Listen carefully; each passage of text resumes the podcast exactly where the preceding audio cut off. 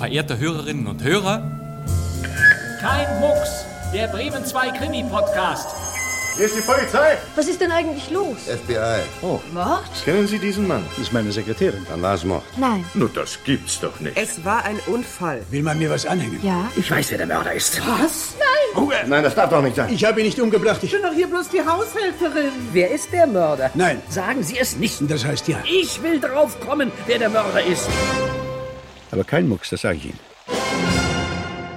Und damit ganz, ganz herzlich willkommen zu unserer Keinmucks Weihnachtsausgabe. Mein Name ist Bastian Pastewka. Meine sehr verehrten Hörerinnen und Hörer, schön, dass Sie dabei sind. Guten Abend, meine Damen und Herren. Ja, so wurden in den 1960er Jahren Sherlock Holmes Hörspiele eingeleitet, jedenfalls wenn man den saarländischen Rundfunk hörte. Sir Arthur Conan Doyle schrieb die Geschichten von Sherlock Holmes und seinem Freund Dr. Watson. Ja, ich verstehe. Das klingt schon verheißungsvoll. Richtig gruselig wäre es aber, wenn jetzt noch schaurige Musik dazu käme. Oh, da ist sie schon.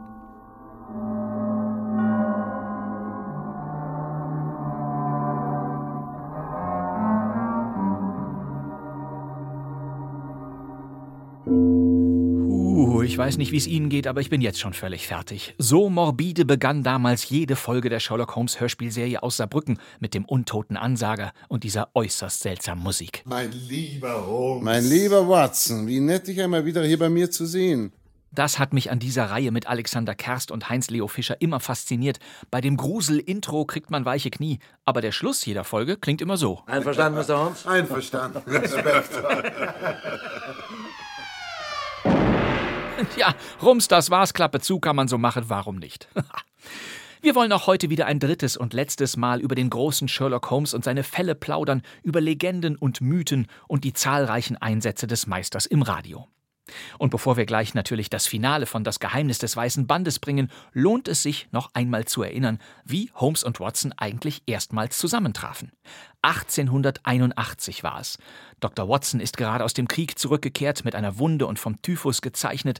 Da trifft er in London seinen alten Studienkollegen Stamford. Und eben der erzählt ihm von einem freien Zimmer in der Baker Street, wo schon ein eigenartiger Mann wohnt. Und eben der hält sich gerade im chemischen Laboratorium des Bartholomew's Hospitals auf. Dr. John Watson, Mr. Sherlock Holmes. Mr. Holmes. Sehr erfreut, Dr. Watson. Sie sind in Afghanistan gewesen, wie ich sehe. Äh, woher? Woher um alles in der Welt wissen Sie das denn? Unwichtig.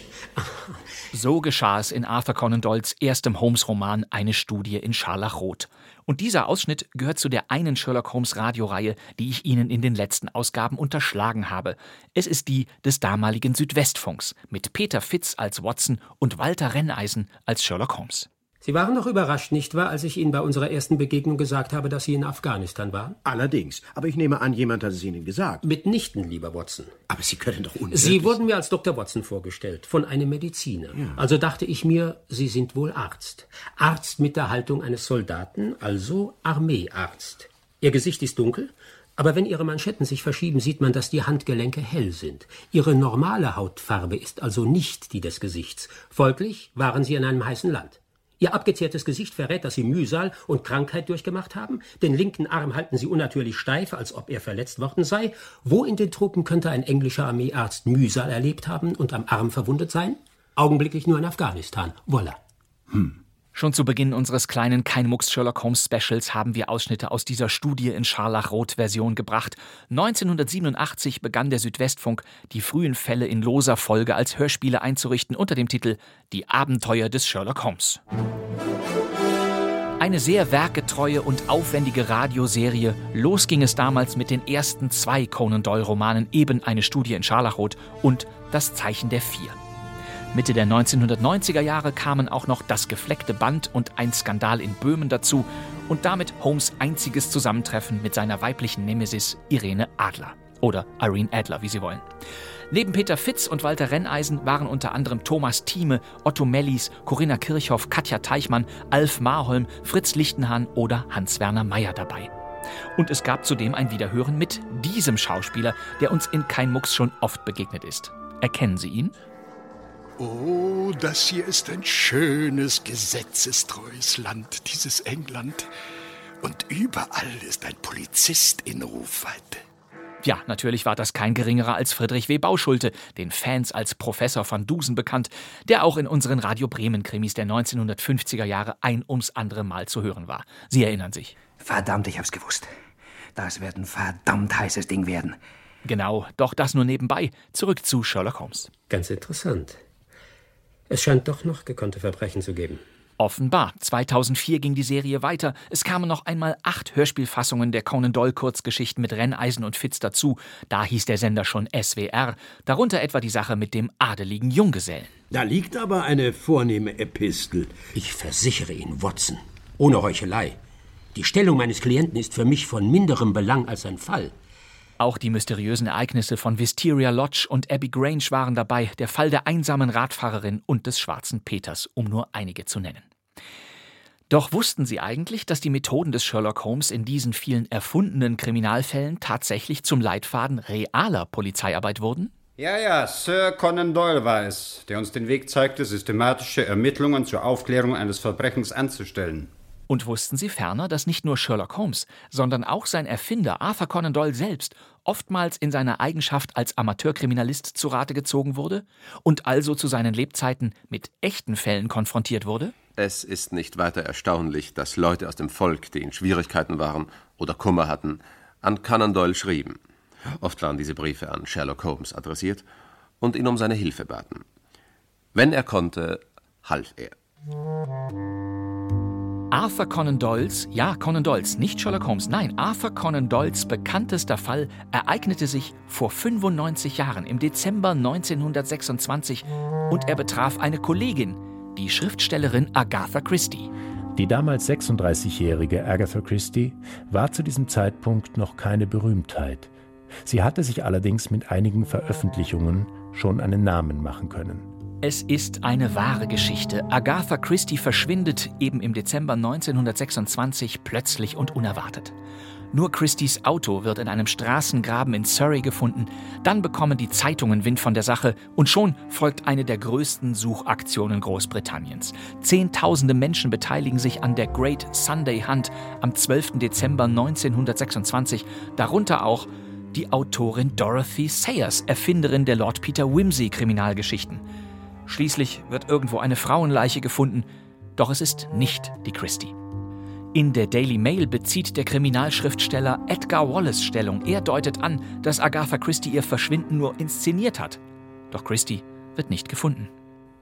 Auch Sir Arthur Conan Doyle, der Autor von Sherlock Holmes, beschäftigte sich an diesem Tag mit Agatha Christie. Auf unbekannte Weise war er in den Besitz eines Handschuhs von Agatha gekommen und ging damit zu einem Hellseher. Dieser Hellseher sah sich den Handschuh an und meinte, dass er den Namen Agatha empfange. Man werde wohl am kommenden Mittwoch wieder von ihr hören. Doch noch unglaublicher als die Tatsache, dass ausgerechnet Conan Doyle, der Autor einer der wohl rationalsten und der Wissenschaft der Deduktion ergebensten literarischen Figuren, einen Hellseher an einem Handschuh schnüffeln lässt, ist, dass der Hellseher dann auch noch recht hatte. Am Mittwoch, dem 15. Dezember 1926, taucht Agatha Christie nach elf Tagen wieder auf. Sie hat ihr Verschwinden tatsächlich vorgetäuscht, mit Hilfe ihrer Schwester. Christie hatte herausgefunden, dass ihr Ehemann sie betrog. Deshalb wollte sie einerseits untertauchen und andererseits dem Ehemann auf diese Weise seine geheimen Stelldicheins ordentlich vermiesen.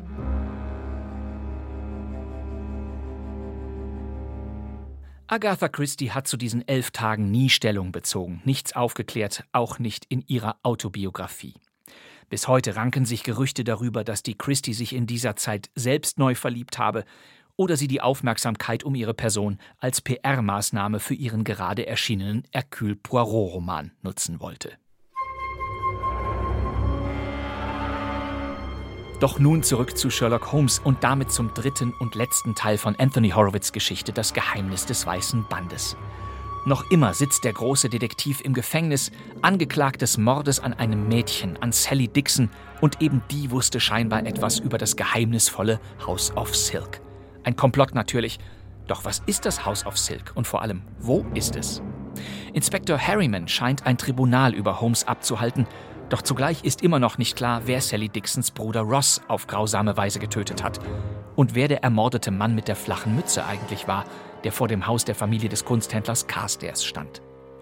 Gibt es auch in diesem Haus ein Geheimnis?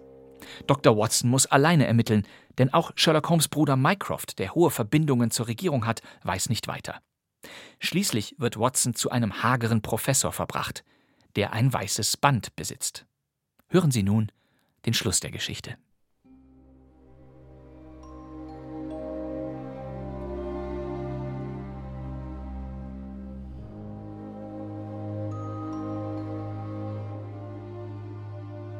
Ich denke oft an meinen Freund Sherlock Holmes, der auf der anderen Seite jenes großen Schattens auf mich wartet, der auch mich in naher Zukunft überfallen wird. Ich vermisse ihn. Und oft genug bilde ich mir ein, noch einmal die vertrauten Worte zu hören. Das Wild ist auf, Watson. Kommen Sie. Doch ich weiß natürlich, dass ich nie wieder mit meinem Dienstrevolver in der Faust in die neblige Düsternis der Baker Street tauchen werde. Die Krankenschwestern, die mich pflegen, versichern mir, dass Schreiben der Therapie nützt und verhindern wird, dass ich in jene schwarzen Stimmungen verfalle, die mich gelegentlich heimsuchen, wenn ich an das House of Silk und den Tod des kleinen Ross Dixon zurückdenke. Mein Name ist Ross. Ich habe eine Aufgabe für dich. Was wollen Sie? Sind Sie vom House of Silk? Das ist Ihre Schuld, Holmes. Ich hätte all das nicht nur verhindern müssen, ich hätte es verhindern können. Aber das ist ja das... Ein weißes Band.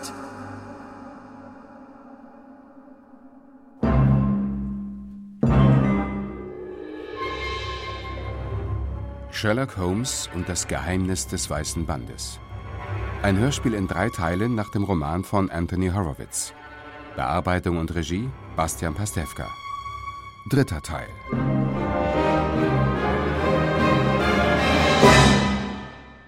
Gehören zum House of Silk? Ich habe nichts damit zu tun. Täuschen Sie mich nicht mit Ihren törichten Syllogismen. Die können Sie sich für Ihre Bücher aufbewahren. Aber Sie wissen, was das House of Silk ist. Ich weiß alles. Jede Missetat in diesem Land wird mir gemeldet. Ich habe Agenten in jeder Stadt und jeder Straße. Sie müssen mir etwas versprechen, Doktor. Sie müssen mir schwören, dass Sie weder Sherlock Holmes noch sonst irgendjemand von diesem Gespräch erzählen. Und Sie dürfen erst recht nicht darüber schreiben. Wenn Sie jemals meinen Namen erfahren sollten, müssen Sie so tun, als ob Sie ihn zum ersten Mal hören und er Ihnen nichts weiter bedeutet. Und woher wissen Sie, dass ich das Versprechen halte? Oh, ich weiß, Sie sind ein Mann, der sich an sein Wort hält. Und wenn ich mich weigere? Ich muss Ihnen sagen, dass Ihr Freund sich in großer Gefahr befindet. Wenn Sie nicht tun, was ich sage, wird er in den nächsten 48 Stunden tot sein. Was? Ich kann Ihnen helfen. Aber ich werde es nur zu meinen Bedingungen tun. Dann akzeptiere ich sie. Schwören Sie es? Ja. Wobei? Bei meiner Ehe. Das reicht nicht. Bei meiner Freundschaft zu Holmes. Jetzt verstehen wir uns. Dann sagen Sie mir, was ist das House of Silk und wo finde ich es? Das kann ich Ihnen nicht sagen. Ich fürchte, das muss Sherlock Holmes selbst herausfinden. Ich kann es nicht sagen, weil ich einen Ruf bei denen zu verlieren habe, die für mich arbeiten. Und ich brauche sie nun einmal, auch wenn meine Handlanger weniger idealistisch sind, als ich es bin. Aber Kinder ermorden, das würde ich niemals tun. Ich bin ein zivilisierter Mensch. Und es gibt Regeln, die ich für unverletzlich halte. Sie haben Holmes vor drei Monaten das weiße Band geschickt. Es war eine impulsive Entscheidung. Und ich war enttäuscht, dass er sich entschloss, nichts weiter zu unternehmen. Ich bin davon überzeugt, dass die Welt ohne das House of Silk eine bessere ist. Deshalb gebe ich Ihnen dies hier. Ein Schlüssel? Der Schlüssel zu Mr. Holmes Zelle in Holloway. Das ist Ihr großer Plan? Sie erwarten, dass er einfach flüchtet? Es gibt keine Alternative. Sherlock Holmes wird Holloway nicht lebend verlassen. Seine Feinde werden ihn vergiften oder strangulieren oder seinen Tod sonst wie arrangieren. Der Befehl ist längst erteilt worden. Aber wie soll ich ihm den Schlüssel geben? Ihnen wird schon etwas einfallen. Vielen Dank. Underwood wird Sie nach Hause bringen. Leben Sie wohl, Doktor. Ich beneide Sherlock Holmes darum, dass er einen so treuen Biografen an seiner Seite hat.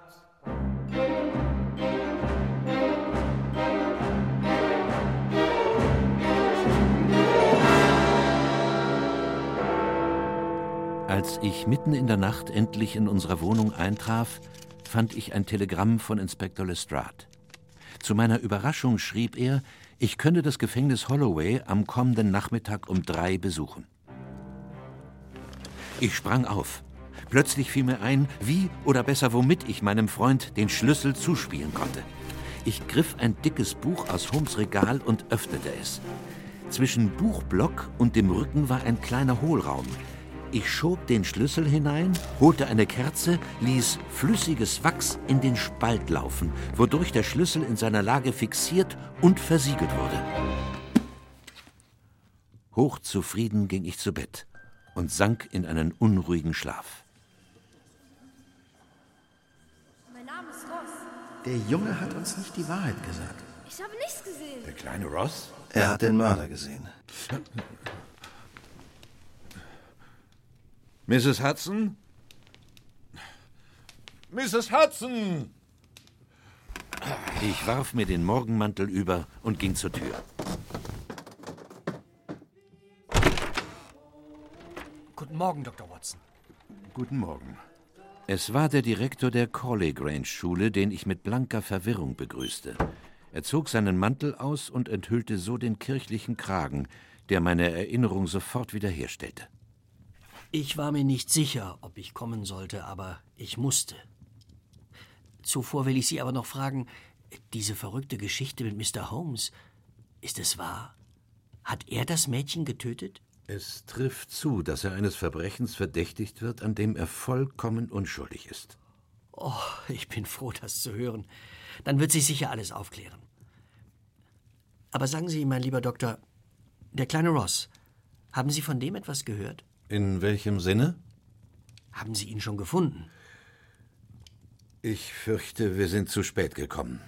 Er war tot, als wir ihn fanden. Tot?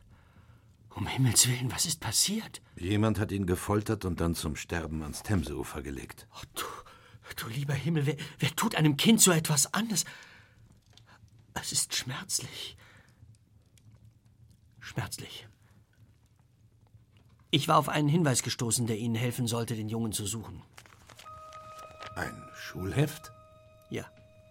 Es gehörte Ross Dixon, wie Sie sehen können. Meine Frau Joanna fand es im Schlafsaal, als wir die Matratzen austauschten. Er hat das Heft im Futter versteckt. Und in dem Heft lag dieses Blatt. Es war ein billiger Reklamezettel für eine Monstrositätenschau in Whitechapel. Ich las den Text. Dr. Silkens House of Wonders, Wanderbühne.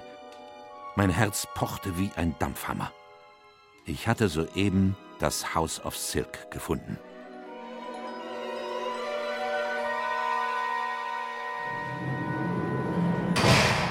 Guten Tag, Dr. Watson. Der Gefängnisleiter Hawkins begrüßte mich und brachte mich in einen kleinen Warteraum. Zu meiner Überraschung wurde ich dort erwartet. Was ist los, Hawkins? Der weißhaarige Inspektor Harriman saß mit dem Rücken zu uns auf einem Stuhl. Wieder war er in Schwarz gekleidet und seine Aufmerksamkeit war auf einen goldenen Ring fixiert, der an seiner Hand glänzte. Ich habe Sie hier zusammengeführt, um Sie zu informieren, dass Mr. Holmes heute Morgen schwer krank geworden ist. Was fehlt ihm? Wir wissen es nicht.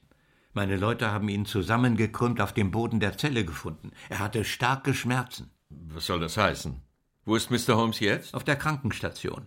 Unser Gefängnisarzt Dr. Trevelyan hat ihn verlegen lassen. Sind Sie sicher, dass er nicht simuliert? Als ich gestern Abend mit ihm sprach, war er völlig gesund. Dr. Trevelyan hat ihn untersucht.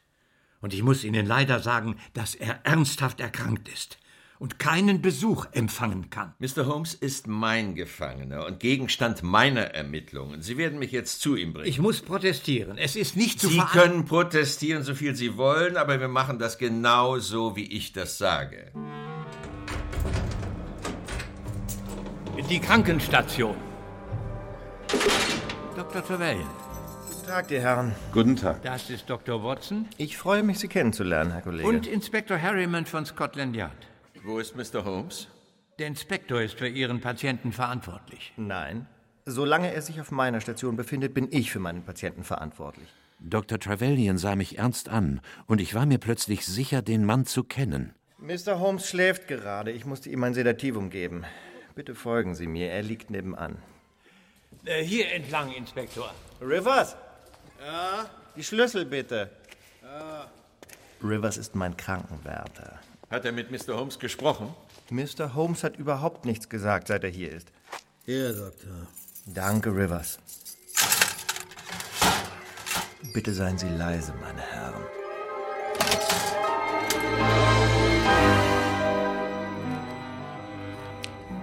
Was soll das bedeuten? Wir blickten in den kleinen Raum mit den kahlen Wänden. Die Zelle war leer. Kein Zweifel. Sherlock Holmes war verschwunden. Wo ist er? Was habt ihr mit ihm gemacht? Ich verstehe das nicht. Was sind das für Spielchen hier? Der Mann war in diesem Zimmer? Ja, Sir. Und die Tür war verschlossen und verriegelt, wie wir sie vorgefunden haben? So entspricht es den Vorschriften. Behaupten Sie immer noch, dass Holmes krank ist, Trevelyan? Oder hat er die Krankheit vorgetäuscht, wie ich das von Anfang an vermutet habe? Er war krank, Inspektor. Und wie hätte er flüchten können? Das Fenster ist vergittert und die Station bewacht. Hier kann keiner raus. Er muss noch im Gebäude sein. Ich lasse Alarm geben. Das Gefängnis wird abgeriegelt. Ich muss Sie bitten, sofort zu gehen, meine Herren. Ich werde bleiben, Hawkins, bis wir Holmes gefunden haben. Ich bleibe auch. Sie haben hier nichts zu suchen. Alles durchsuchen. Alles durchsuchen. Rivers, führen Sie Dr. Watson hinten hinaus. Schnell, bevor die Tore unten sind. Folgen Sie mir, Inspektor. Hier entlang, Doktor. Komme. Der zornrote Inspektor verschwand mit Dr. Trevelyan, während mich der Wärter mit dem Backenbart zur Hintertreppe brachte. Er führte mich flink durch ein altes Treppenhaus und eine Wäscherei, in der Männer an großen Kesseln schwitzten. Wir gingen durch einen Seitenausgang, der für Bedienstete gedacht war, und standen im Freien. Zu meiner Überraschung schob mich der ungeschliffene Mann in eine Droschke, die sich sofort in Bewegung setzte. Er selbst stieg ebenfalls ein. Schön, Sie zu sehen, Watson. Was? Holmes, das ist doch nicht möglich.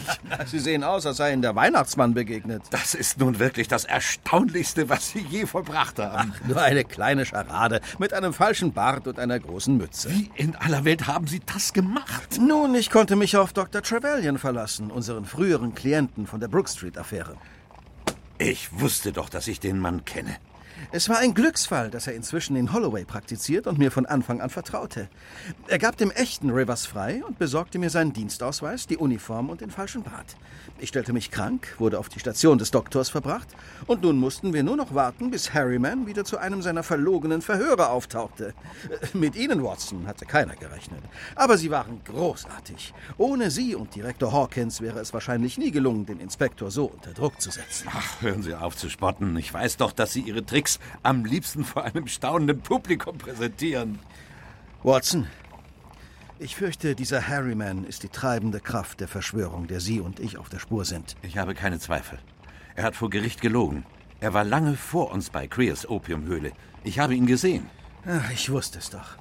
Ich habe dem Inspektor mehrfach unmissverständlich erklärt, was an dem Abend passiert ist. Sie hatten mich überrumpelt. Ich hatte Sie gerade verlassen, betrat das Lokal und bestellte zum Schein eine Four-Penny-Dosis. Creer bestand darauf, dass ich das Opium nur in seinem Büro bezahlen durfte. Dort aber erwartete mich unser Freund Henderson. Es war eine Falle. Die beiden packten mich und flößten mir aus einem kleinen Glas irgendein Gift ein, das mich augenblicklich lähmte. Diese Teufel. Als ich wieder zu Bewusstsein kam, lag ich in Bow Street, wo Harryman und dieser Staatsanwalt ihre Pläne schmiedeten. Aber wie erklären Sie die Aussagen der vielen Zeugen? Die Frage muss lauten, wie erklärt man die unglaubwürdigen Aussagen der vielen Zeugen? Was meinen Sie? Aber Watson, das waren doch abgekartete Märchen. Fanden Sie es nicht überraschend, dass dieser adelige Lord Blackwater, der nie Soldat war, meine Waffe sofort als einen Armeerevolver ausmachte?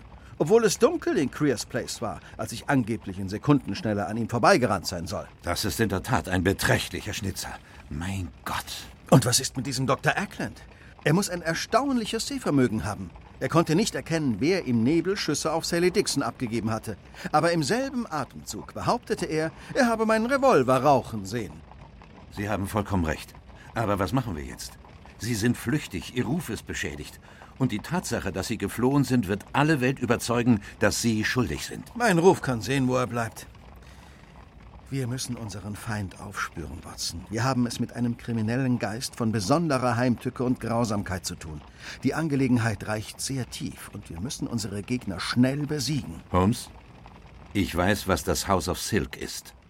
Wie bitte? Ich zog das Flugblatt heraus und zeigte es meinem Freund. Ich erzählte von dem Besuch des Reverend Fitzsimmons, von Mycroft Holmes' neuerlicher Warnung und den Sorgen der Familie Carstairs und ihrer Diener. Doch Sherlock Holmes schaute mich nur triumphierend an. Wieder einmal muss ich Ihnen gratulieren, Watson.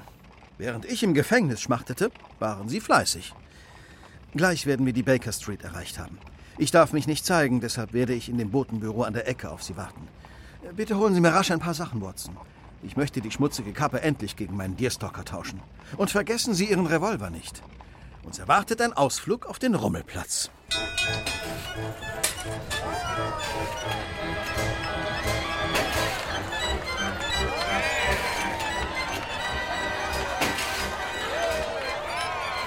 Da wären wir, Watson.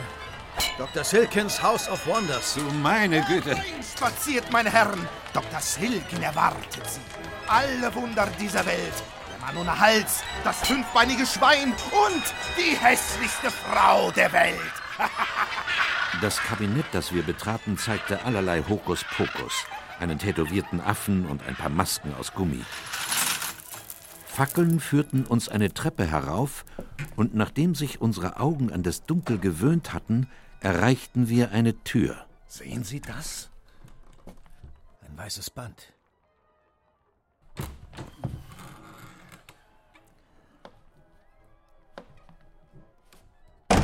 Guten Abend, Mr. Holmes. Keine Bewegung, Doktor. Weg mit dem Revolver. Tun Sie, was er sagt, Watson. Guten Abend, Henderson. Ach, Sie sind auch da, Mr. Queer. Gar nicht überrascht, uns zu sehen. Ich vermute, es geht Ihnen nicht anders. Ihre Flucht aus Holloway war Ihre letzte große Tat, Mr. Holmes. Und leider wird niemand mehr darüber schreiben können. Nun, in diesem Fall haben Sie gewiss nichts dagegen, noch meine Neugier zu befriedigen. Sind Sie es gewesen, der Sally Dixon erschossen hat? Ja, das war ich tatsächlich. Sie war dumm genug, wieder zu dem Lokal zurückzukehren, in dem sie gearbeitet hat. Dort haben wir sie mitgenommen. Und der kleine Ross? Hm, es war scheußlich. Aber er hatte es sich selbst zuzuschreiben. Wir mussten ein Exempel statuieren. Hör auf zu reden und schieß endlich. Sie können genauso gut Ihre Waffen weglegen und aufgeben. Hören Sie das? Der Jahrmarkt ist vorbei. Der Schießstand hat geschlossen. Verdammt. Was ist das? Beim ersten Mal war es unvermeidlich, in Ihre Falle zu gehen, Henderson. Aber glauben Sie im Ernst, ich würde das ein zweites Mal tun? Waffen weg! Vorsicht!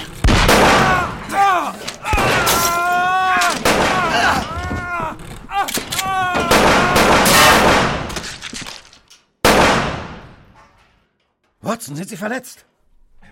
Nichts, was ein bisschen Franzbranntwein und ein Whisky Soda nicht heilen könnten. Ein Glück. Sie haben sich ganz schön Zeit gelassen, Lestrade. Na, es hat mich doch interessiert, was der Bursche zu sagen hatte. Sie haben alles gehört? Jedes Wort. Warum sind Sie überhaupt hier, Inspektor? Ich bekam gerade noch rechtzeitig eine Einladung von Mr. Holmes. Inspektor, der hier lebt noch. Können Sie mich verstehen? Wir können nichts mehr für Sie tun, Queer. Aber Sie haben noch etwas Zeit, Ihr Gewissen zu erleichtern, ehe Sie vor Ihren Schöpfer treten. Ich weiß alles über das House of Silk. Ich weiß, was es ist. Und ich weiß, wo es ist. Mir fehlt nur eine letzte Information. Sagen Sie mir, wann ist das nächste Treffen?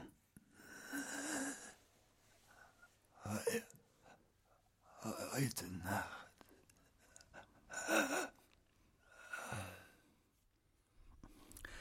Lestrade, ich weiß, wie viel Sie riskiert haben, und ich weiß, dass nur Sie mir jetzt helfen können. Bitte begleiten Sie mich ein letztes Mal und nehmen Sie zehn bis an die Zähne bewaffnete Männer mit. Sie müssen charakterfest und entschlossen sein, denn Sie werden niemals vergessen, was wir heute Nacht aufdecken werden.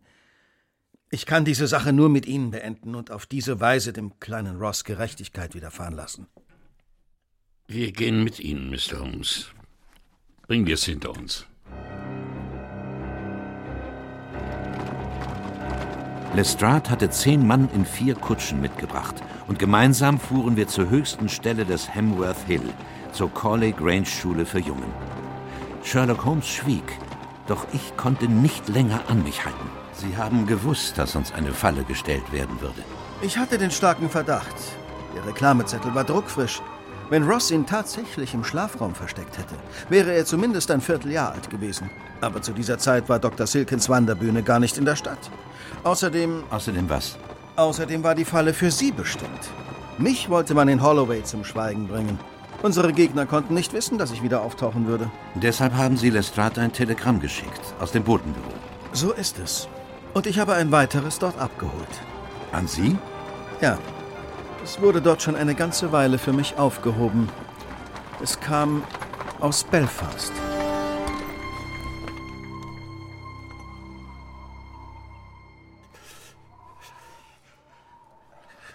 Die Männer haben das Gebäude umstellt. Wir warten auf Ihr Zeichen. Wir nahmen unsere Position hinter einer kleinen Baumgruppe ein. Die Schule lag im Dunkeln. Unser eigentliches Ziel aber war das Gebäude gegenüber, die alte Stellmacherei. Sind Sie bereit, Watson? Ja. Wir gehen hinein, Lestrade. Sie wollen ein Konzert stürmen? Das ist kein Konzert.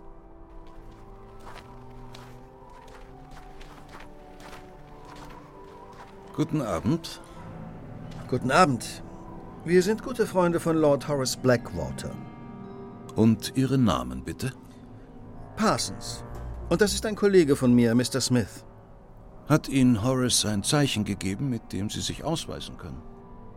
Ach ja, natürlich. Bitte, unser Band.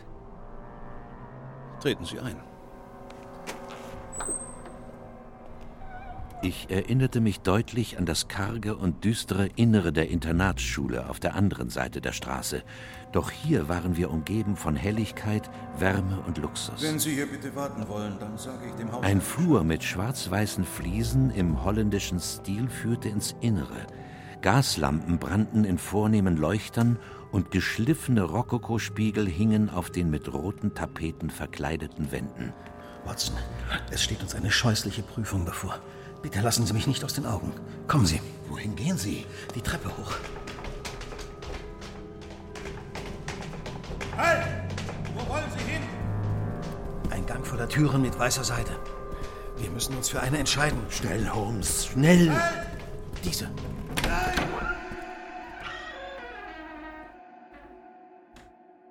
Es konnte nicht wahr sein. Ich wollte es nicht glauben. Aber ich konnte nicht leugnen, was ich mit eigenen Augen sah. Auf einem Bett hockte ein bärtiger Mann mit einem offenen weißen Hemd, und vor ihm lag ein Straßenjunge. Nackt und ohne Hoffnung in den Augen. Das House of Silk, das war sein Geheimnis. Es war ein Lustschloss für Männer mit einem perversen Bedürfnis und genügend Geld, um es hier zu befriedigen. Diese Männer hatten ein Faible für kleine Kinder, und ihre Opfer kamen aus der Corley Grange Schule gegenüber. Kinder wie Ross, dessen Schwester mich vor Angst mit einer Scherbe angegriffen hatte, weil sie dachte, ich wollte ihn hierher zurückholen. Ich fragte mich, was ich jetzt tun sollte, was ich überhaupt tun konnte. Die Entscheidung wurde mir abgenommen. Vor uns ging eine weitere Tür auf und ein Mann trat heraus. Er war bekleidet, aber das Hemd hing ihm aus der Hose und die Haare standen ihm wirr vom Kopf. Ich erkannte ihn sofort. Es war Inspektor Harriman. Ohne nachzudenken zog ich meinen Revolver und schoss. Watson! Bleiben Sie stehen, Harriman! Watson! Nein! Alle Mann auf den Boden! Runter, um Himmels Willen! Ah. Nein! Wo ist Harriman? Er ist uns entwischt!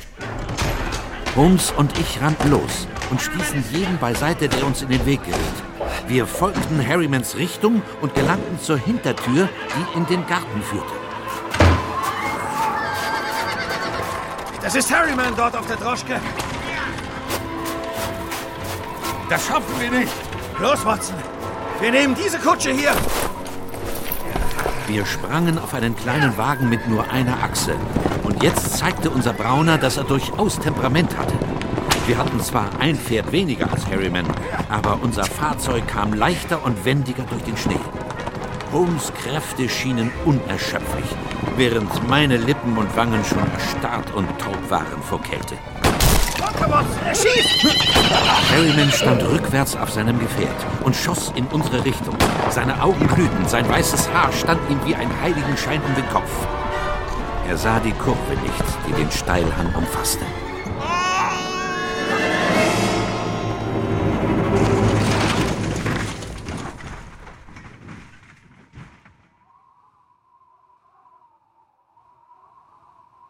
Nun, Watson, glauben Sie, ich habe eine Zukunft als Droschkenkutscher? Das kann schon sein.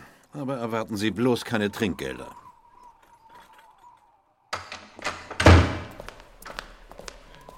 Wo ist Harryman? Er ist tot. Seine Kutsche ist den Abhang hinabgestürzt. Ich kann nicht behaupten, dass es mir leid tut. Wie geht es Ihrem Sergeant? Harrymans Schuss hat sein Schulterblatt getroffen. Ich werde sofort nach ihm sehen. Die Kinder sind alle in Sicherheit. Drei Diener sind tot. Nehmen Sie Ihre Hände weg! Jetzt wissen Sie nicht, wer ich bin. Lassen Sie mich los! Lord Ravenshaw. Einer von neun weiteren Gästen dieser Folterkammer. Auch Lord Blackwater haben wir. Kommen Sie mal mit, Mr. Holmes.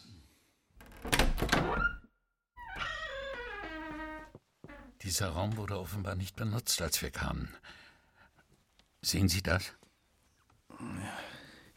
Da ist ein kleines Loch in der Wand. Ein Guckfenster. Alles, was dort drüben geschah, konnte von dieser Seite aus beobachtet werden. Nicht nur beobachtet.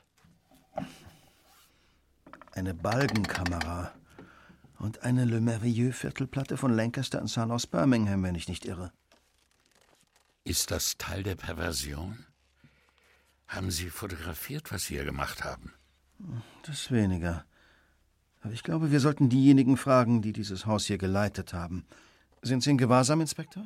Sie warten im Salon auf uns. Ah, Mr. Holmes. Ich habe Dr. Watson schon gratuliert, aber ich wiederhole es gerne. Sie haben sich in jeder Beziehung als so genial erwiesen, wie man mir gesagt hatte. Ihre Flucht aus Holloway war ein Meisterstück. Und da weder Henderson noch Creer hierher zurückgekehrt sind, nehme ich an, dass sie ihnen ebenfalls nicht gewachsen waren. Sind Sie bereit, auf meine Fragen zu antworten? Ja, aber natürlich. Wir schämen uns dessen nicht, was wir mit Collie Grange geschaffen haben. Wir haben schließlich nur bereitgestellt, was bestimmte Männer seit unvordenklichen Zeiten sich wünschen. Kennen Sie die alten Kulturen der Griechen, der Perser, der Römer oder den Kult des Ganymed? Fühlen Sie sich abgestoßen von den Werken eines Michelangelo oder den Sonetten von William Shakespeare? Ich glaube nicht. Äh, äh, Joanna, ich nehme an, Mr. Holmes ist jetzt nicht daran interessiert, Details zu erörtern. Ihre Polizisten haben uns sehr grob behandelt, Inspektor. Ich versichere Ihnen, dass wir eine offizielle Beschwerde einreichen werden. Wenn Sie es sagen. War das House of Silk Ihre Idee? Vollkommen. Und wer von Ihnen hat den Tod des kleinen Ross befohlen? Ich frage Sie, was spielt das für eine Rolle? Es war nötig, um unsere Sicherheit und die Fortsetzung des Unternehmens zu gewährleisten. Sie irren, wenn Sie Ross für einen unschuldigen kleinen Engel halten. Das war er nicht. Er war ein kleines Missstück und ist an seinem Ende selbst schuld. Ich habe Grund zu der Annahme, dass Sie fotografische Aufzeichnungen Ihrer Gäste gemacht haben. Ja, das war gelegentlich nötig. Die Bilder sind eine Art Selbstschutz. Oder was glauben Sie, wie es mir gelungen ist, Persönlichkeiten wie Lord Horace Blackwater oder Dr. Ackland zu einem Auftritt vor Gericht zu bewegen? Es war ein Akt der Selbstverteidigung von Ihnen. Das ist auch der Grund, warum mein Mann und ich in diesem Land niemals vor Gericht kommen werden. Wir kennen zu viele Geheimnisse von zum Teil sehr hochgestellten Persönlichkeiten. In unserem Hause waren eine große Zahl von Ministern, Richtern, Rechtsanwälten und Bankiers zu Gast. Joanna hat recht. In spätestens sechs Monaten sind wir wieder frei und dann wollen wir in aller Stille neu anfangen. Vielleicht auf dem Kontinent. Wo auch immer. Das House of Silk wird wieder auferstehen. Darauf gebe ich Ihnen mein Wort, Mr. Holmes. Holmes sagte nichts. Er stand auf und wir verließen zusammen den Raum. Inspektor Lestrade gab uns zum Abschied die Hand und wir machten uns zurück auf den Weg in die Baker Street. Wir schwiegen in unserer Droschke. Und ich hoffte, dass Holmes diesmal meine Gedanken nicht erraten konnte, die sich zu dem geheimnisvollen nächtlichen Gastgeber und meinem heiligen Schwur bewegten. Ob er nun zufrieden war?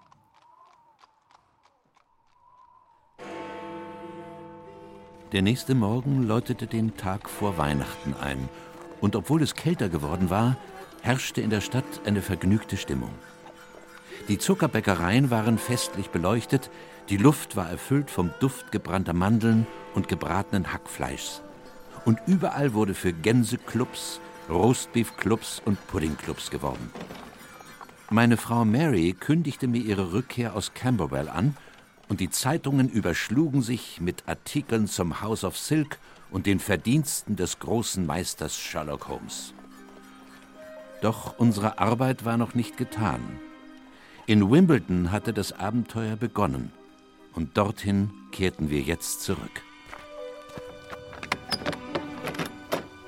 Ach, Sie sind das. Guten Morgen, junger Herr. Ist der Hausherr zugegen? Den da kenne ich. Aber wer sind Sie? Mein Name ist Sherlock Holmes. Und Sie sind sicher Patrick aus Belfast. Was geht Sie das an? Was ist denn los, Patrick? Warum hat Mr. Kirby nicht aufgemacht? Ach, Mr. Holmes. Guten Tag, Mr. Carstairs. Du kannst jetzt gehen, Patrick. Bitte sehr. Danke. Sie haben mein Telegramm erhalten? Ja, durchaus. Aber Sie haben anscheinend meins nicht erhalten. Darin habe ich deutlich zum Ausdruck gebracht, dass Ihre Dienste hier nicht mehr gebraucht werden. Es kann werden. sein, dass Sie denken, Ihre Begegnung mit dem Mann mit der flachen Mütze sei nicht mehr wichtig. Deshalb will ich Ihnen eines ganz klar sagen. Wenn Sie wollen, dass Ihre Schwester stirbt, dann schicken Sie Dr. Watson und mich jetzt weg. Sollte das nicht der Fall sein, empfehle ich Ihnen, mich anzuhören. Bitte, darf ich Ihnen die Mäntel abnehmen? Ich weiß nicht, wo Kirby sich rumtreibt. Manchmal habe ich das Gefühl, der gesamte Haushalt ist in Auflösung begriffen. Wenn Sie erlauben, würde ich gerne erst Ihre Schwester besuchen. Meine Schwester ist nicht mehr in der Lage, jemanden zu empfangen. Ihr Augenlicht hat sie verlassen und sie kann kaum noch sprechen. Sie braucht nicht zu sprechen. Ich will lediglich Ihr Zimmer sehen. Eliza Carstairs lag in dem mir bekannten Mansardenzimmer, doch seit meinem letzten Besuch war sie so abgemagert, dass ich erschrak. Ihre Haut war gespannt und ihre Lippen so weit zurückgegangen, dass man Zähne und Zahnfleisch sah. Ihre Augen starrten uns an, ohne uns zu sehen. Bitte.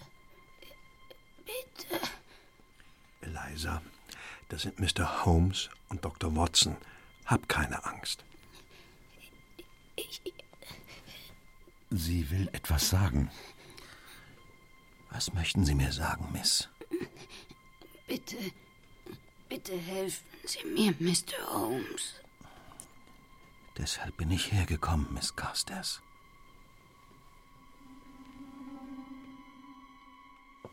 Guten Tag, Mrs. Carstairs. Ach, Mr. Holmes. Dr. Watson. Mit Ihnen hatte ich am allerwenigsten gerechnet. Dürfen wir uns setzen? Ich habe Ihnen einiges zu sagen und ich denke, im Sitzen ist es angenehmer für alle. Ja, bitte. Mr. Carstairs, Sie haben mich ursprünglich aufgesucht, weil Sie sich von einem jungen Mann mit einer flachen Mütze bedroht fühlten. Sie hielten diese Person für Keelan O'Donoghue aus Boston. Sie waren bei unserer ersten Begegnung auf dem Weg in die Oper, irgendwas von Wagner, wenn ich mich recht entsinne. Aber als Sie die Baker Street verließen, war es schon spät und Sie haben den ersten Auftritt verpasst. Nein, ich war pünktlich. Wie auch immer. Es gab einige Aspekte Ihrer Geschichte, die ich höchst merkwürdig fand. Vor allem das Verhalten Ihres Verfolgers, Keelan O'Donoghue, wenn er es denn war. Ich konnte mir durchaus vorstellen, dass dieser Keelan Ihnen den ganzen Weg nach London gefolgt war und Ihre Adresse in Wimbledon ausfindig gemacht hatte, um Sie zu töten. Schließlich waren Sie ja zumindest teilweise für den Tod seines Zwillingsbruders Rourke verantwortlich. Und Zwillinge stehen sich oft sehr nahe. Mr. Stillman, Ihr Kunde aus Providence, hatte Pinkerton-Agenten bezahlt, die der Flatcap-Bande im Kugelhagel ein blutiges Ende bereitet hatten und wurde dafür von Keelan ermordet. Ähm, wie war noch der Name des Pinkerton-Mannes, der das Unternehmen geleitet hatte? Er hieß Bill McParland. Ja, natürlich. Wie gesagt, ich konnte mir vorstellen, dass Keelan O'Donoghue diesen Stillman tötete und sich dann auf ihre Fährte setzte, weil er ihren Namen aus dem Zeitungsaufruf erfahren hatte. Aber warum hat er sie dann nicht umgebracht? Warum hat er ihnen nicht einfach hier vor der Tür ein Messer in die Rippen gestoßen? Vielleicht war es zu gefährlich? Aber niemand wusste, dass er in England war. Noch ehe sie im Leichenschauhaus gelandet wären, hätte er schon an Bord eines Schiffes zurück nach Amerika sein können. Nein, nein, er tat das genaue Gegenteil.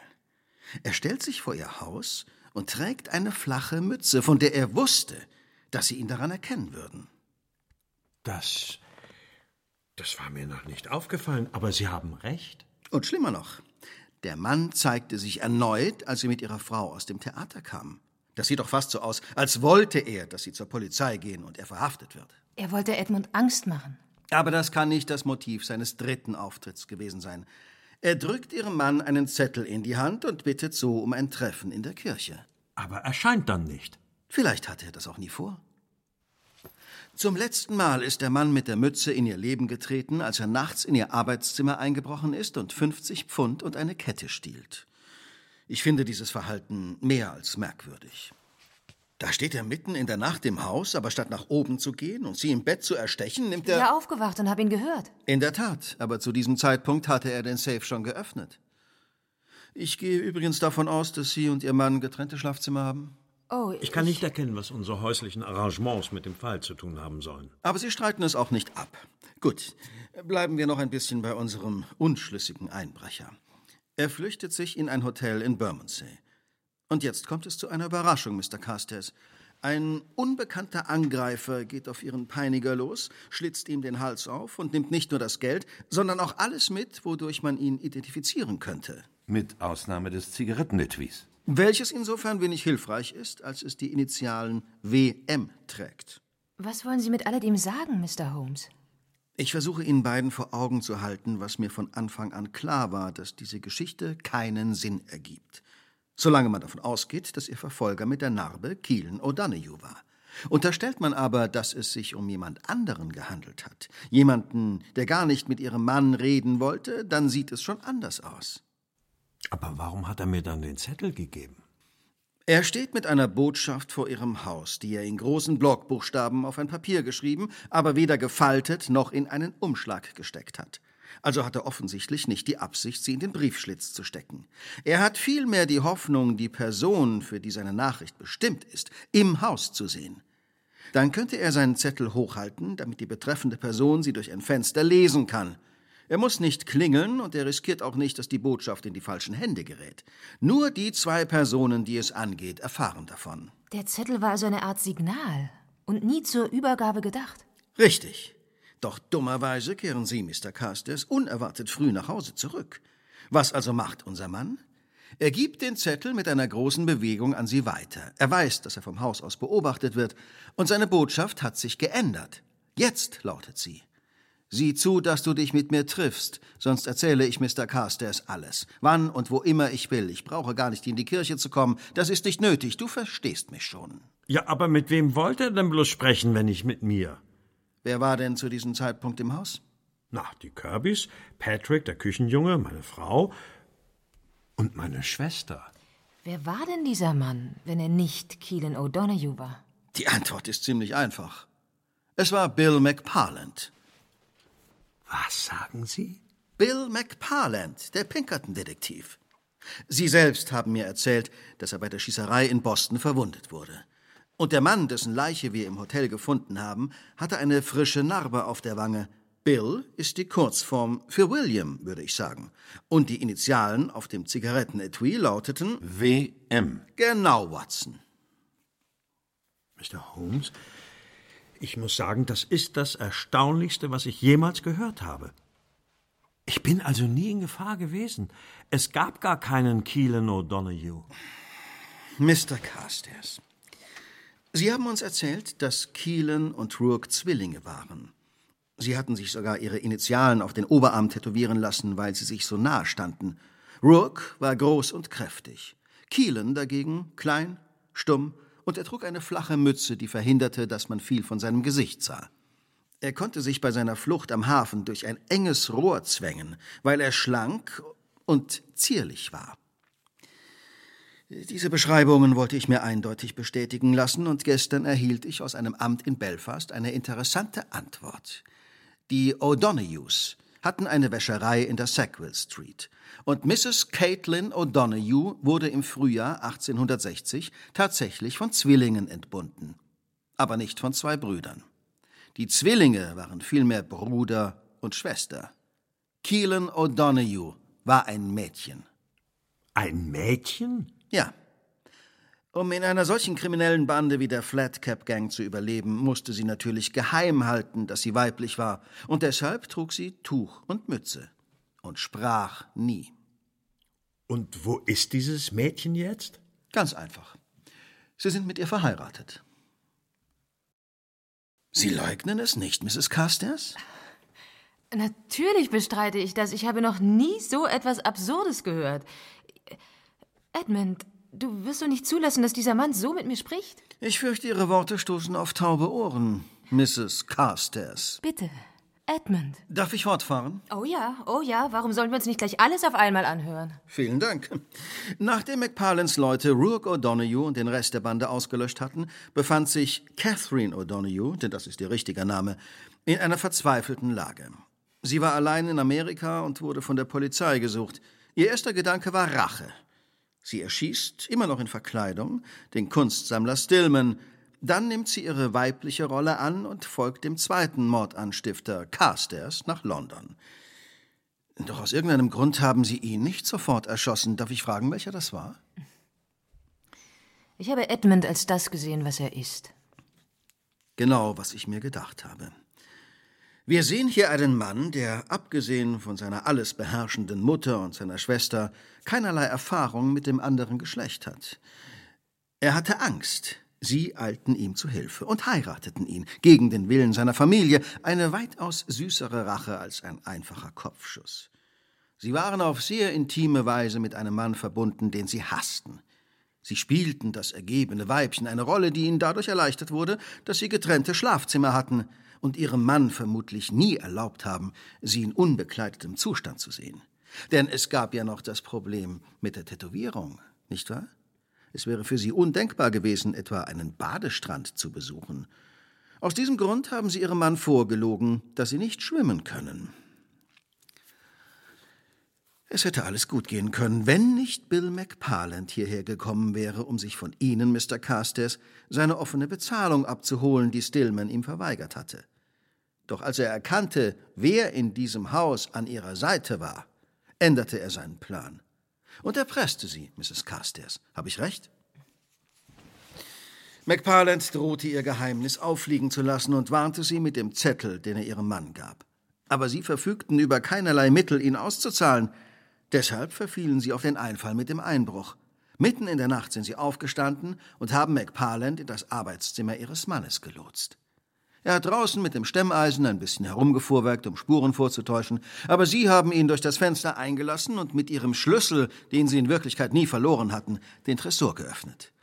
Und Sie gaben McParland nicht nur das Geld, sondern auch die Andenkenkette, die der verstorbenen Mutter Ihres Mannes gehörte. Ach, und warum hätte ich das tun sollen?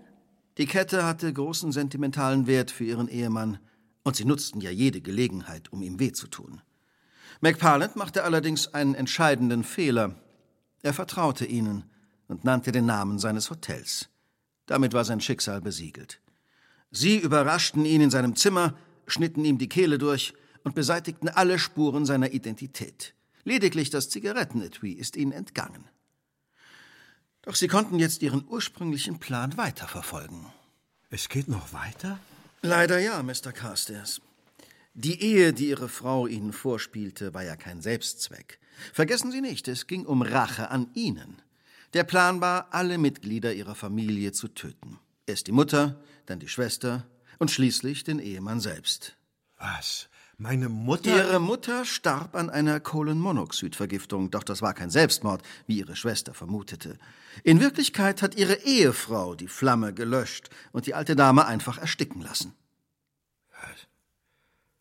Um Himmels Willen. Und Eliza? Ihre Schwester wird langsam vergiftet.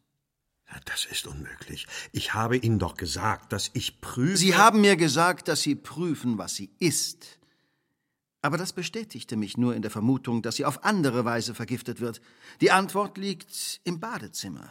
Ihre Schwester badet täglich und sie benutzt dabei ein stark duftendes Lavendelsalz, das geeignet ist, den Geruch des Giftes zu überdecken, das ihre Frau dem Salz beigemischt hat. Eine winzige Prise Aconitin genügt, um nicht aufzufallen und den Tod ihrer Schwester zugleich qualvoll hinauszuzögern. Teufelin! Wie konntest du so etwas tun? Wie kann überhaupt jemand so etwas tun? Mr. Holmes hat recht. Ich habe jede Minute meiner Rache genossen. Ich hätte euch alle unter die Erde gebracht und du kannst dir nicht vorstellen, was ich für dich geplant hatte, Edmund. Ich bin noch nicht fertig, Mrs. Carstairs. Es muss noch der Tod des kleinen Ross geklärt werden. Was soll das heißen? Ich weiß nichts über einen Ross. Sie waren sehr schlau, Mr. Holmes, aber jetzt sind Sie dabei, sich zu überheben. Da irren Sie sich. Denn nach Ihrem Mord an McParland wurde ich durch einen überraschenden Zufall in einen ganz anderen Fall verwickelt. In einen ganz anderen Fall? Lassen Sie uns bitte noch einmal zu dem Abend zurückkehren, als Sie, der kleine Wiggins, Dr. Watson und ich das Hotel in Bermondsey mit unserer Droschke erreichten. Der kleine Ross sah uns kommen und zitterte vor Angst. Ich war überzeugt, der Junge hätte den Mord beobachtet, aber das war ein Irrtum. Ein Irrtum? Ja, Watson. Was den Jungen so erschütterte, hatte nichts mit dem Mord zu tun. Er erschrak nicht, weil er den Mörder, also ihre Frau, gesehen hatte. Nein, er erschrak, weil er sie sah, Mr. Carstairs. Mich? Ja. Er hat sie nicht nur gesehen, er hat sie erkannt. Ross war ein Straßenjunge und sein Schicksal führte ihn nach Corley Grange und damit in das House of Silk. Weiß der Teufel, was sie dem Kind dort angetan haben. Das House of Silk. Was ist das? Ich werde Ihnen diese Frage nicht beantworten, noch habe ich Veranlassung, mich überhaupt weiter mit Ihnen zu befassen. Nur so viel. Während Sie Ihren Mann als das sehen wollten, was er ist, haben Sie nicht gemerkt, dass es Ihrem Mann ganz recht war, dass ihm seine Frau keine Liebe und Zuneigung entgegenbrachte. Der kleine Ross hat Sie wiedererkannt, Carstairs, und das war das Schlimmste, was Ihnen passieren konnte. Denn ich vermute, dass Anonymität das A und O im House of Silk war. Sie gehen am Abend nicht in Wagner-Opern, die derzeit auch in London gar nicht aufgeführt werden, sondern dorthin. Und Sie tun, was Sie glauben, tun zu müssen und gehen wieder. Ross war bei alledem nur Ihr Opfer. Doch seine Verzweiflung hatte ihn schon zu kleinen Gaunereien getrieben. Einem der Männer, die sich seiner bedienten, hatte er eine Taschenuhr gestohlen. Und ihnen, Carstairs, drohte er am gleichen Abend, sie bloßzustellen, wenn sie ihm kein Vermögen bezahlten. Sie waren natürlich fassungslos. Und da liefen sie zu Fitzsimmons und seinen Schlägern und verlangten, den Jungen kalt zu stellen. Ich habe überhaupt nichts verlangt. Ich konnte doch nichts dafür. Sie haben Ross in die Hände von Creer und Henderson gegeben und dafür sorgen lassen, dass er sie nicht mehr behelligen wird. Ross wurde zu Tode gemartert für sein Aufbegehren. Dann wurde ihm ein weißes Band umgebunden, als Warnung an all die anderen Waisenkinder, denen womöglich auch so etwas einfallen könnte. Sie sind für den Mord verantwortlich, Mr. Carstairs. Sie sind genauso verkommen wie die schlimmsten Verbrecher, die ich je gekannt habe. Ich werde dieses Haus jetzt verlassen, denn ich möchte mich hier nicht länger aufhalten. Ich glaube, wenn man es recht betrachtet, war ihre Ehe vielleicht gar nicht so verfehlt, wie man denken könnte. Sie waren füreinander geschaffen. Draußen warten Polizeikutschen auf Sie. Wir finden den Weg alleine. Kommen Sie, Watson.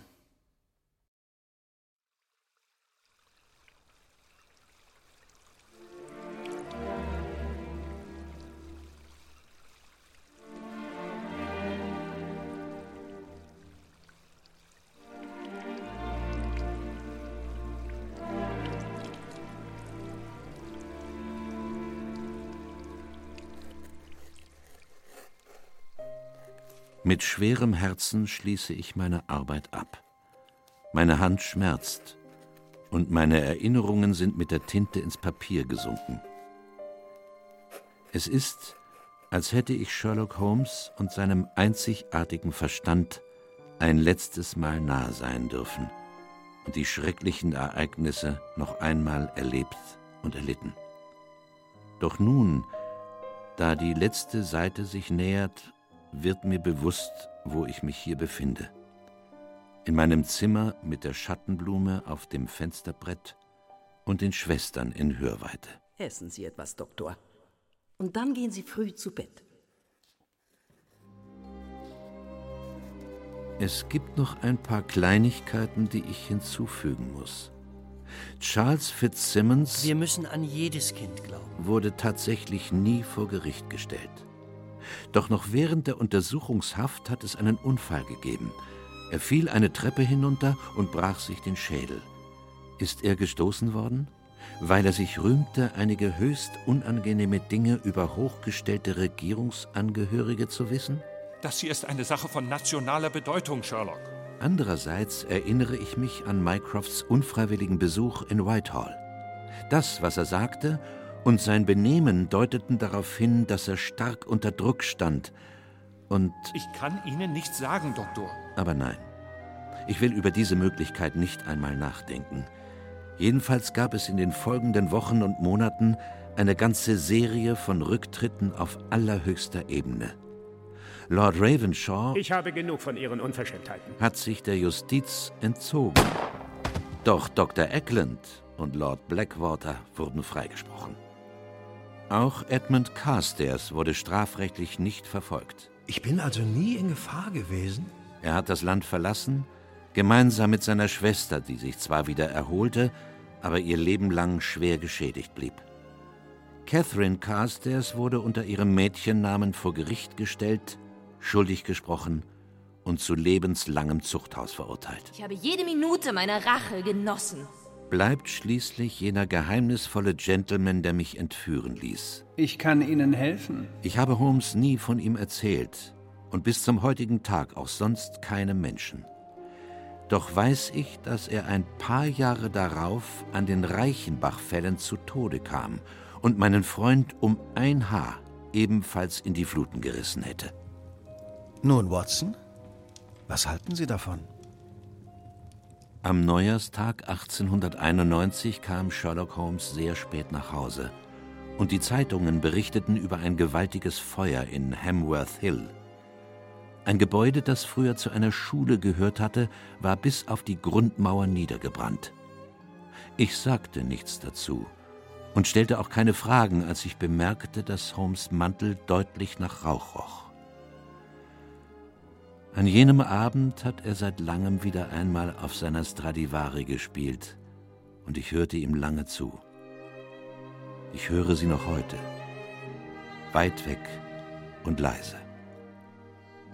Der da spielt, ist Sherlock Holmes, und ich hoffe von ganzem Herzen, dass er für mich spielt.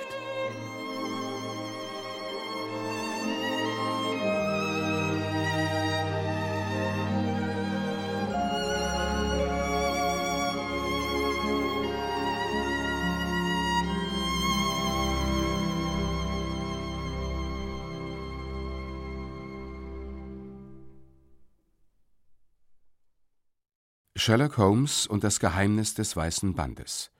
Ein Hörspiel in drei Teilen nach dem Roman von Anthony Horowitz. Aus dem Englischen von Lutz W. Wolf. Dritter Teil. Die Rollen und ihre Darsteller. Sherlock Holmes, Frank Röth. Dr. Watson, Gerhard Gabers. Edmund Carstairs, Rainer Bock. Catherine Carstairs, Katja Birkle. Eliza Carstairs, Kathleen Gavlich.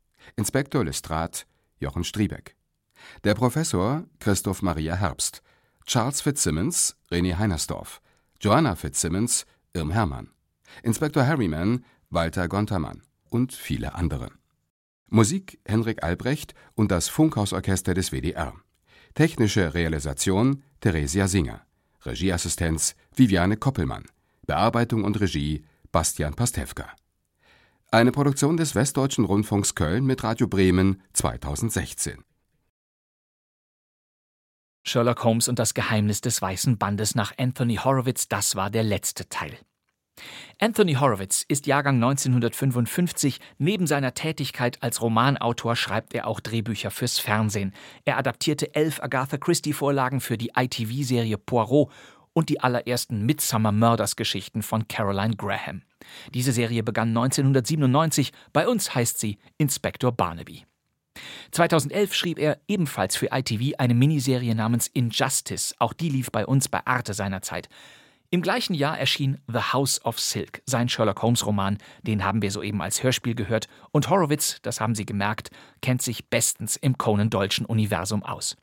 Sein Geheimnis des Weißen Bandes fügt sich tatsächlich in den Kanon der 60 Originalgeschichten ein, wenn wir denn annehmen, dass Dr. Watson von seiner Begegnung mit dem Professor, der Sherlock Holmes eines Tages fast umbringen wird, tatsächlich nichts verraten hat.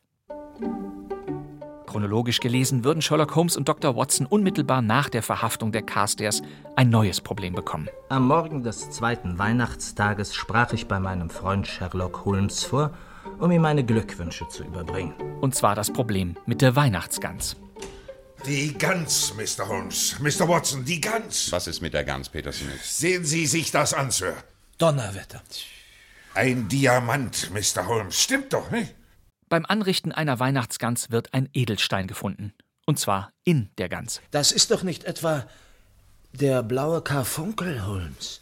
Diese Sherlock Holmes-Geschichte ist unter dem Namen Die Weihnachtsgans bekannt. Der offizielle Titel lautet aber Der blaue Karfunkel. Dir und mir, mein lieber Watson, hat der Zufall ein höchst ungewöhnliches und eigenartiges Weihnachtsproblem gebracht, dessen Lösung allein uns schon genügend belohnt. Und in dieser Geschichte kommt es wie so häufig vor, dass Sherlock Holmes den vergleichsweise harmlosen Täter zwar stellen kann, diesen aber, ohne ihn beispielsweise Inspektor Lestrade zu melden, laufen lässt, um ihm eine zweite Chance zu geben. Oder weil Holmes sich schlicht eingestehen muss, dass er genauso gehandelt hätte. Außerdem ist Weihnachten, Watson, das Fest der Liebe und der Vergebung. In Anthony Horowitz Geheimnis des Weißen Bandes gab es am Ende keine heitere Happy End Plauderei am Kamin in der Baker Street, wo die Sherlock Holmes Geschichten üblicherweise enden. Daher möchte ich Ihnen jetzt eine gewissermaßen nachträglich anbieten, ein alternatives Ende unseres Kein-Mucks Weihnachtsspecials sozusagen, die Schlussworte des Falles, das Zeichen der Vier, hier gespielt von Klaus Schwarzkopf als Watson und natürlich Peter Passetti als Sherlock Holmes. Das war also das Ende unserer kleinen Affäre. Sie sehen müde aus, Holmes. Merkwürdig. Bei Ihnen wechselt das, was ich bei jedem anderen Mann als Faulheit bezeichnen würde, mit wahren Ausbrüchen an Kraft und Energie. Ja. In mir ist ein echter Faulenzer und zugleich ein ganz agiler Bursche. Ich denke oft an die Zeilen des alten Goethe. Schade, dass die Natur nur einen Menschen aus dir schuf, denn zum würdigen Manne war und zum Schelmen der Stoff.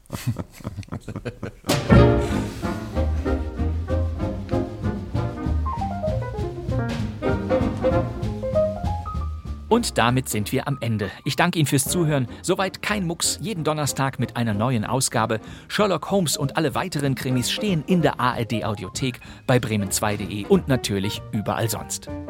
In der nächsten Ausgabe haben wir zwei kurze Radio Bremen Krimi Komödien zum Jahresausklang für Sie. Eine alt, eine relativ neu. Ein Wiederhören mit Judy Winter, Ulrich Pleitgen, Jens Scholkmann und vielen anderen. Das wär's für heute. Mein Name ist Bastian Pastewka. Ich sitze im neuen Funksaal von Radio Bremen. Und wir hören uns wieder in der nächsten Folge von Kein Mucks. Bis dann. Frohe Weihnachten. Geben wir Sherlock Holmes die letzten Worte. Ich glaube, ich darf so weit gehen und sagen, dass ich nicht völlig umsonst gelebt habe. Sollte ich heute abtreten müssen, könnte ich doch mit Gleichmut auf das Vergangene zurückblicken. Es ist mir nicht bewusst, in mehr als tausend Fällen meine Kraft auch nur einmal für die falsche Seite eingesetzt zu haben.